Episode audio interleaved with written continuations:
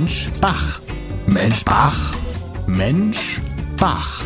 Zum drauf rumdenken. Mensch Bach.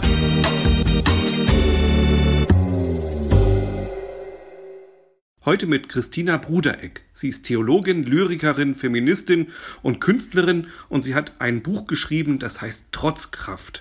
Ich habe sie in der Hand, Frau Brudereck, und es erinnert mich an ein Buch Pippi Langstrumpf aus meiner Kindheit. Die Pippi ist vielleicht die allererste gewesen, die mir Trotzkraft vermittelt hat und sie ist auch eine der treuesten. Ich habe den Eindruck, dass sie mir immer noch zur Seite steht und gerade jetzt auch in der Pandemie, wenn ich äh, Resilienz brauchte, Widerstandskraft, Ausdauer oder auch mal freche Gedanken, die mich außerhalb meiner, ähm, wie sagt man, Ängstlichkeit irgendwie tragen, dann war sie auch wieder da, die Pippi Langstrumpf. Sie plädieren dafür, die Gefühle auch mal zu äußern, auch gegenüber Gott, zum Beispiel auch rotzig zu beten. Wie geht es Ihnen gerade beim Beten? Ich finde mit das Schönste an unserem Glauben, dass wir so ehrlich sein können. Also wenn man die Psalme liest in der Mitte der Bibel, die sind so rotz ehrlich. Menschen beschimpfen Gott, befragen Gott und ich finde erstmal die Freiheit wunderbar. Also es gibt kein, ähm, keine Lektorin oder niemand, der etwas verbietet.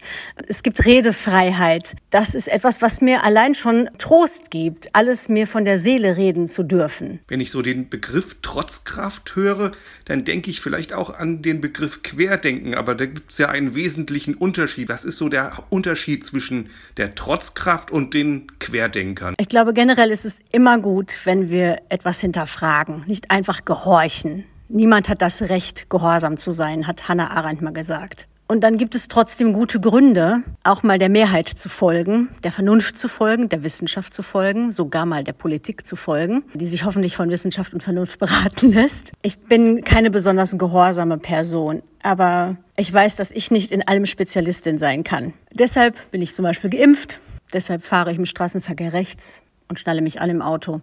Und noch so ein paar Dinge. Die Trotzkraft hilft mir in dieser Zeit, meine Freiheit wach zu halten, meine innere Freiheit. Und das tut mir sehr gut. Bei aller Trotzkraft finde ich es immer wichtig, meine Ideale aufrechtzuhalten, lebendig zu halten. Die richten sich nach dem Grundgesetz und nach der Bibel, um es mal ganz grob zu sagen, auch nach dem, was mir einleuchtet. Also Schutz der Alten und Schutz der Kinder, Schutz unserer Umwelt, Gleichwürdigkeit, Freiheit, auch Meinungsfreiheit, Solidarität. Das ist ja eine Einladung für den Einzelnen, weiter zu trotzen, weiter zu rotzen, aber vielleicht auch gemeinschaftlich das zu entwickeln.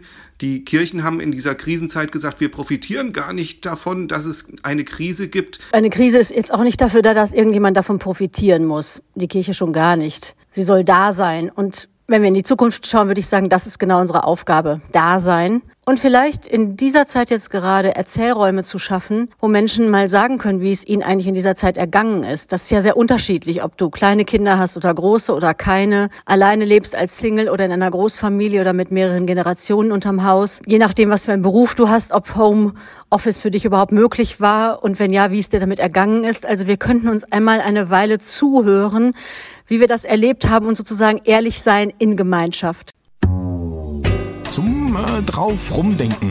Mensch Bach. Jeden Sonntag auf Radio Westerwald.